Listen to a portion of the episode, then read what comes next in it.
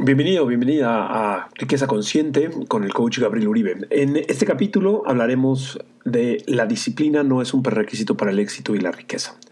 Definiciones sobre disciplina, falsas creencias sobre la disciplina y cinco herramientas de pensamiento para integrar a tu vida más riqueza. Eh, además, hablaremos en la taza de té de el Gonfu Cha una forma en que podemos eh, hacer el té y cómo esto se relaciona con nuestra creación de riqueza.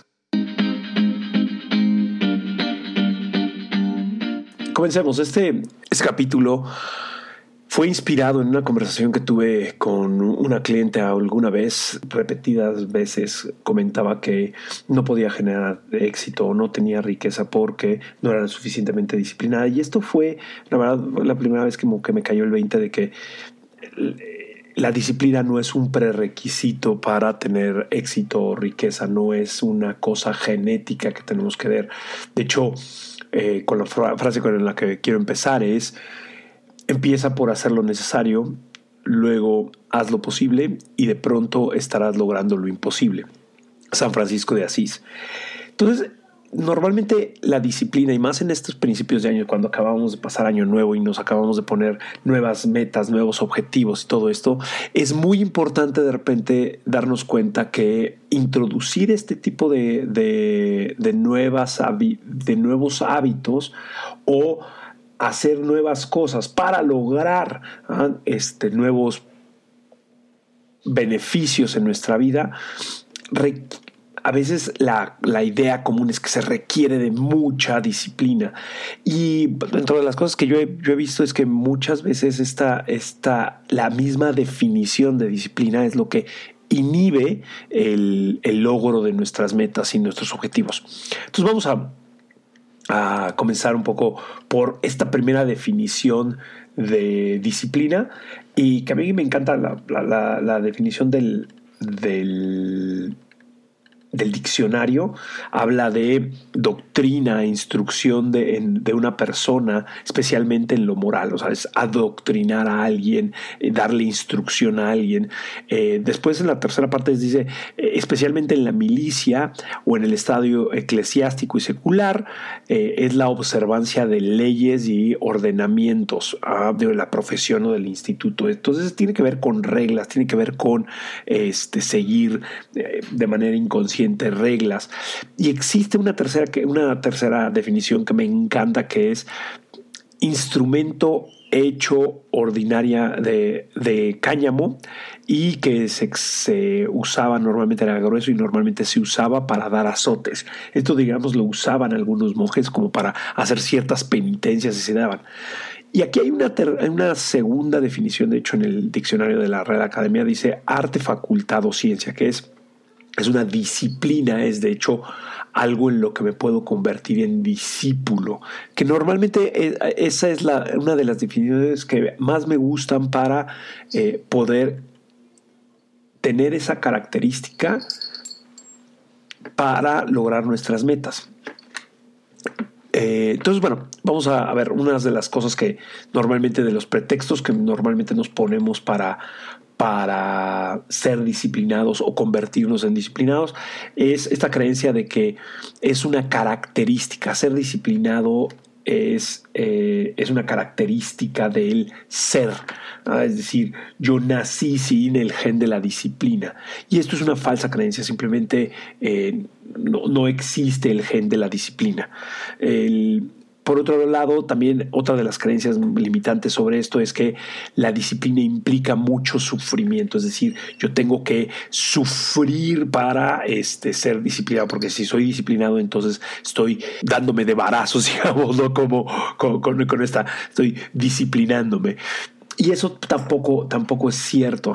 esta disciplina eh, genera sufrimiento o este, la disciplina se necesita sufrimiento. Claro, si leemos las las definiciones que, acabo de leer, verdaderamente pues sí, implica mentalmente o una parte eh, de la milicia, este, con una educación muy, muy castrense, el, la, la parte del sufrimiento es que, bueno, pues necesito darme de barazos para hacerlo. O sea, entonces, sí, claro, hay una connotación, sin embargo, no es del todo cierto. O sea, y esta es una, una, es una falsa, una creencia falsa sobre esto. La disciplina cuarta mi libertad, eso no saben cuántas veces lo he hecho. Sin embargo, no es así cuando, como, como verdaderamente lo que yo he visto, la disciplina genera algunas, eh, de hecho, genera libertad. Además, la otra es como cuesta mucho trabajo ser disciplinado. Son como las frases más recurrentes que yo he escuchado entre mis clientes. Este, y se requiere mucha fuerza de, de voluntad para sostener mi disciplina. Es decir, este, ahí está ahí un chiste sobre, sobre una persona que llega, que llega, que llega con un amigo y le dice, oye, es que este pues eh, bajé, te veo muy flaco ahorita que regresaste de vacaciones. ¿Cómo, ¿Cómo fue? No, pues mira, este, pues me dijo el doctor que cuatro huevos en la mañana y después cuatro huevos en la tarde y después cuatro huevos en la, en la noche y este... Y dijo, oh, pues esos muchos huevos. Sí, claro, para bajar este, se requiere mucho esfuerzo, mucha dedicación. Y, verdaderamente no, necesariamente para adquirir nuevos hábitos este, se tiene. Y además es como el fin de la disciplina, cuál va a ser. Que vamos a entrar en esta parte, es que las cinco herramientas de pensamiento para integrar mm, a tu vida nuevas habilidades o nuevas actitudes, este, eso es lo, más importante. Primera parte, genética versus selección diaria. No, no nacemos siendo disciplinados o no disciplinados. Ah, este, no existe en nuestra genética eso. Primero, hay que tener en cuenta que es una elección diaria la que yo tomo para poder este, lograr lo que deseo. Si en este año me quise, quiero tener ahorros por X cantidad de dinero o quiero bajar de peso o lo que yo considero que sea riqueza en mi vida, requiero dejar de hacer algo o requiero empezar a hacer algo diferente. Entonces es una elección diaria. O sea, como yo digo muchas veces es 75 kilos extras, no amaneces con 75 kilos extras ah, este, o con 20 kilos extras. No, no lo haces, es una constante que tienes que hacer y eso es una elección diaria de con qué te alimentas, cuándo te, qué tienes que hacer. Y entonces, conocer claramente el propósito que, te, que mueve tu vida, eso genera una elección consciente. Y esto les voy a compartir una, en el momento en que yo entendí esta parte de cuál es esta elección consciente que puedo hacer diariamente para hacer, para tomar ciertas cosas, con un ejemplo muy sencillo. Durante mucho tiempo, este, a mí me costó mucho trabajo. Yo hacía ejercicio tres veces a la semana y por alguna razón quería cinco veces a la semana. Y este, y durante, hice tapping, hice coaching, hice evento, con muchísimas técnicas apliqué y además dedicándome a lo que me dijo era como hasta, hasta vergonzoso para mí no poder llegar a esto. Sin embargo, fue cuando, cuando nació mi hijo, hace aproximadamente como 7, 8 años, este, mi hijo nació hace más de 7, más de 8 años, pero fue como, como hace 7, 8 años, que yo empecé, que de repente en una fiesta infantil, cuando estaba apenas empezando como a caminar, eh, nos, empezamos a subir como a un, como a, una de estas este, torres que tienen muchas, muchos este, cojinetes y como una, una, pista de obstáculos para niños. Este, y la verdad estuvo, estaba muy divertido y veía que muchos amigos míos, eh, papás de otros compañeros de mis, de mis hijos, estaban como bofeando a las tres, a los tres minutos. Y yo estaba bastante cómodo porque pues hacía tres veces a la semana. Y en ese momento me cayó el 20 eh, que para mí el ir cinco veces a la semana, el beneficio que me iba a traer era tener mejor condición física para tener más años de vitalidad y poder acompañar a mis hijos eh, en esas actividades. Y en ese momento como que fue muy sencillo poder levantarme todos los días a la misma hora y empecé a ir cinco veces eh, a la semana este, de manera muy sencilla al gimnasio. Entonces, encontrar cuál es esa elección diaria. Entonces, si hoy estás que tienes los propósitos del año muy, muy en la piel, es ¿para qué quieres más eh, estar más delgado? ¿Para qué quieres estar más delgada? ¿Para qué quieres ahorrar? ¿Para qué quieres? Eh, y que sea algo profundo, algo como yo, yo quiero tener ahorros para este, tener mucho más paz, este, más paz interior, o algo que sea profundo en ti. Después, esta, esta creencia de que, de que la, la, disciplina implica sufrimiento, es como, es una chinga ser disciplinado. Alguna vez me, me comentó un, un cliente y la verdad es, pues, hablando un poco de, budismo, el, dicen el dolor es inevitable, el sufrimiento es opcional. Entonces, si verdaderamente estás sufriendo la disciplina, es porque lo estás haciendo mal. Este, encuentra formas divertidas de disciplina, de generar, esta, de integrar estos hábitos, estos nuevos hábitos para hacerlo. Y si te cuesta mucho trabajo, trata de no disciplinarte en lo que te cueste trabajo. Ah, busca que alguien más lo haga por ti y tú simplemente supervísalo. O sea, es encontrar formas divertidas de hacerlo. Es, por ejemplo, si yo tengo que revisar mis, mis, eh, mi contabilidad todos los, lunes, lo trato de hacer. Este, no saben qué flojera tremenda me da eso, pero sé que me va a traer una paz interior el tener claro. Y dos, lo hago con grafiquitas viendo que si llego a X número de, ventas voy a, voy a poder generar este, este proyecto, si genero esto me voy a poder ir a cenar de esta forma. Eh, entonces empiezo, empiezo como a generar esto y eso pues, te, va permitiendo este, integrar estas nuevas actividades, no de una forma que sean pesadas. Este, la otra es en serio, si lo estás haciendo, si estás sufriendo por ello, pídele a alguien que lo haga, este, en vez de ti, tú simplemente aprende a fluir, encuentra ese camino de menor resistencia y es parte pues, de, lo que siempre les, digo a mis clientes, encuentra el camino de menor resistencia, no, no, no te disciplines en algo que, que no te cuesta trabajo, que más bien que te cueste mucho trabajo o que no fluyas en ello. Eh, cuesta mucho trabajo ser disciplinado. Este, Aquí alguna, alguna veces, si te está costando mucho trabajo es porque le estás poniendo demasiadamente, le estás dando demasiadas vueltas en la cabeza. Es, y en el anterior, en el anterior podcast eh, hice la distinción entre estoy interesado versus estoy comprometido. Y aquí hay un hack que yo les puedo dar como una, una trampita que, que, a mí me sirve. No hagas solo estos nuevos proyectos, estas nuevas cosas júntate con gente que esté en un mastermind, que tenga como los mismos objetivos, júntate con un amigo que quiera salir a correr contigo, júntate con, eh, un coach, este, algo que no lo haga solo para que te pueda, te ir ayudando. Y aquí alguna vez me, encantó una vez en, CrossFit, estaba, estaba en una clase y de repente la mitad de un, de un uh, workout, este, de un WOD, estábamos estaba ahí el, el, entrenador y veía a una chava que le estaba dando vueltas como si estuviera rondando la, la, pesa y decía, no, es que estoy pensando a ver si, la puedo, si, si puedo cargar, si la puedo cargar. Y el coach se volteó con una maestría y le dijo, deja de pensar y ponte a cargar. Es decir, cuando pensamos demasiado las cosas, no las integramos y terminamos por encontrar siempre el pretexto adecuado para no hacerlo. Entonces, muchas veces si queremos hacer esto que nos va a provocar como disciplina es dejar de pensar y empezarlo a hacer y poco a poco lo vamos a ir haciendo. Eh, la disciplina cuarta mi libertad. Esta es como la, frase. Ay, es que...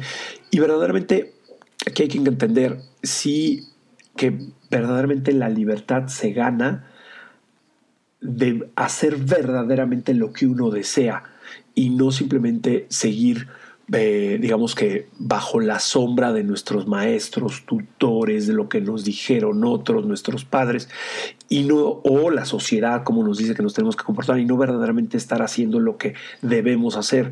Ah, este, yo les decía, cuando alguna vez eh, me, decidí este, tomar mi libertad y disciplinarme para correr y me estaba entrenando para hacer un maratón, tenía que decidir y elegir entre sigo con mis amigos tomándome una cerveza hasta las 3 de la mañana o elijo irme a dormir a las 7, 8 de la noche para poder entrenar al día siguiente. Y esa es una libertad mayor, porque entonces estoy eligiendo en qué momento llego a la fiesta y en qué momento me voy de la fiesta. Y no sigo a todo lo que socialmente me dicen que debería de estar haciendo. Entonces eso es un poco... Eh, y por último, esta parte de, de la gratificación inmediata versus la manifestación inmediata. Ponte metas mediocres.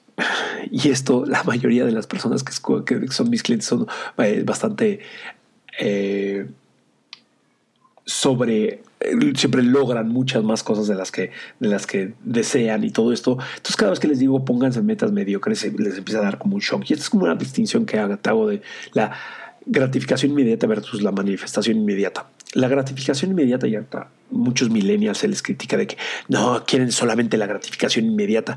Y yo creo que no está mal querer la gratificación inmediata, es decir, tener un beneficio automático después de haber hecho algo, pero tiene que ser sutil.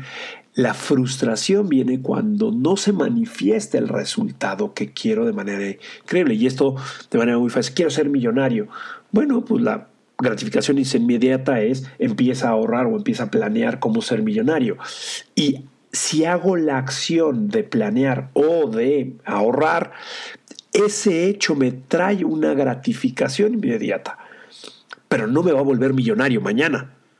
Entonces, la manifestación inmediata es lo que genera, o la búsqueda de la manifestación inmediata es lo que genera frustración. Y eso es lo que todo el mundo dice, es que no tengo fuerza de voluntad, se acaba la fuerza de voluntad. Sí, porque estás viendo que quieres lograr lo que no has hecho en 20 años, lo quieres lograr en 5 minutos. Entonces, enfócate en estas metas mediocres. Metas mediocres es hacer pequeñas cositas que nos den consistencia. Si quiero escribir un libro y así es como, por ejemplo, eh, pude hace un par de años escribir, el me invitaron a escribir el capítulo de un libro que se llama este, When All Boats Rise de, 12 coaches a nivel eh, Latinoamérica, no, más bien a nivel Estados Unidos, y fue el único latinoamericano que, es que, escribió con Steve Chandler, el cómo integrábamos de, nuestro, de nuestra práctica este, habilidades para poder eh, vivir del coaching y vivir de esto. Entonces, una de las cosas que a mí me costaba mucho trabajo era era escribir la idea de escribir todo un capítulo, pero entonces me puse esta pequeña constancia de todos los martes poder ir a escribir y todos los martes durante una hora. Una hora se me hacía eterno, entonces lo reduje a 15 minutos. Y la satisfacción de haber cumplido con 15 minutos me daba una emoción de querer seguir. ¿ah? Después de un par de semanas, este, literalmente de tres semanas, estaba escribiendo una hora constante. Después de cuatro semanas, un mes, terminé mi capítulo, lo traduje al inglés, se lo envié a mi editor y todos estábamos como muy contentos. Entonces, es, o sea, esas son como las, las las herramientas mentales que les ayudo para, que les doy para eh, poder integrar esta nueva disciplina o estas disciplinas que necesitan para cumplir tus objetivos. Ah, es una elección diaria. La, la, disciplina implica sufrimiento, este, cuesta mucho trabajo, es decir, este, deja de pensar y ponte a cargar. La disciplina cuarta mi libertad, deja de, empieza la libertad, deja el libertinaje. Y eh, recuerda, ponte metas mediocres, la gratificación inmediata versus la manifestación inmediata. Metas mediocres para poder manifestar de manera de mediano plazo.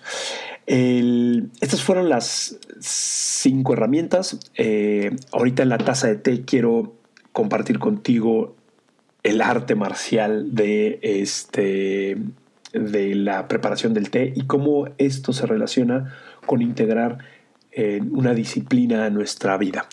Esto fue Riqueza Consciente con el coach Gabriel Uribe y te espero en la taza. Ahora en la taza de té quiero compartir contigo el, que existen eh, dos formas, la forma japonesa y la forma china. La forma china en particular tiene un nombre que se llama Gongfu o Gongfu Cha Ah, como si fuera el kung fu de el, el, té. Y literalmente significa el preparar el té con maestría.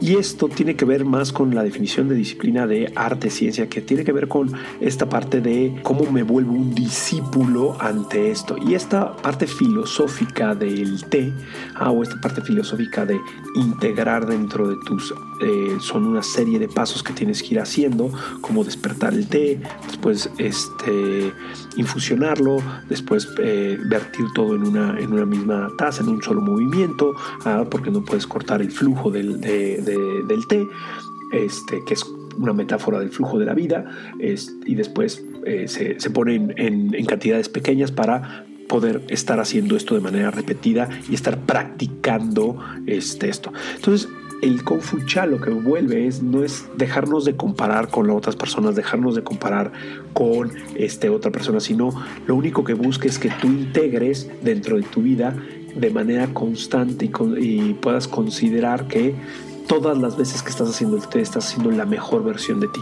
Y de lo que se trata es de reunir todo lo que está sucediendo alrededor para poder aterrizarlo. Y esa es una forma muy bonita de, de integrar la disciplina y el avance de nuestros días. No, si lo haces bien un día, genial. Si lo haces mejor el otro día, mejor. Pero lo que se trata es estar tú siempre eh, siendo consciente de decir, bueno, esto es la mejor versión de mí, es la mejor versión que yo tengo para poder este, lograr esto.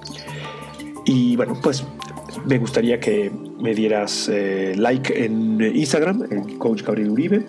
O este, si conoces a alguien que le puede ser valioso esto, por favor compártelo. Suscríbete en, eh, en Spotify o en donde escuches esto.